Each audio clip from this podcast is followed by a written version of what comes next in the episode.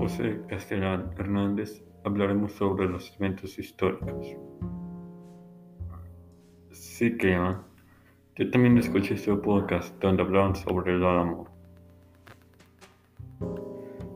Me pareció muy interesante su podcast, sobre todo el hecho de que este evento histórico ocurrió dentro de los Estados Unidos, porque otros eventos ocurrieron dentro del territorio de Latinoamérica y de España. ¿Y tú? ¿Qué pensaste? También otra cosa interesante fue lo poco que duró el evento histórico de Álamo, porque solo duró tres días. Comúnmente las batallas duran meses, hasta a veces años, como la Revolución Mexicana que duró siete años.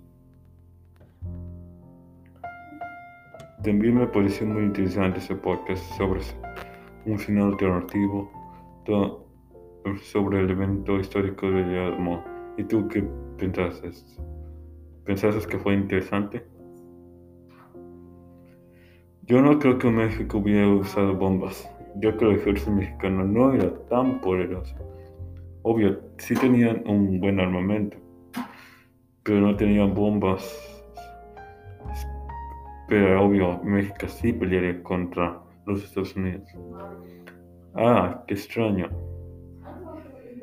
Gracias por escuchar nuestro podcast, donde hablamos sobre eventos históricos en, en México. En este caso, hablamos sobre qué hubiera pasado si la batalla del Álamo no hubiera ocurrido.